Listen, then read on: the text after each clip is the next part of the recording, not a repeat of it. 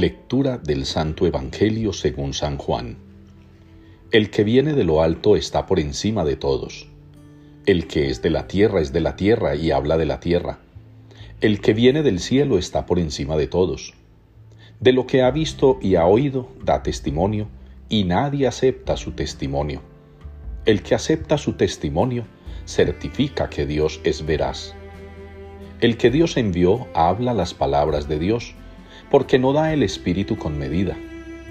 El Padre ama al Hijo, y todo lo ha puesto en su mano. El que cree en el Hijo posee la vida eterna. El que no crea al Hijo no verá la vida, sino que la ira de Dios pesa sobre él. Palabra del Señor. El afligido invocó al Señor y él lo escuchó.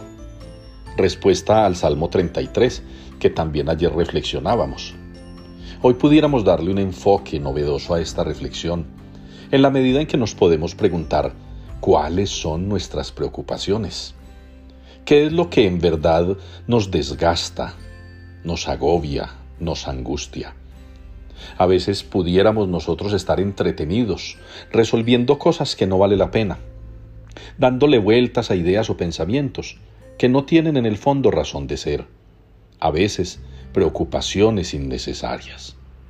Qué bueno que hoy, confiando como ayer lo reflexionábamos en que el Señor nos ha escuchado en nuestras aflicciones y angustias, nos diéramos un tiempo para meditar en qué nos estamos gastando la tranquilidad y la paz interior, qué es aquello que nos agobia y que de verdad nos preocupa y en lo que perdemos tiempo y energías.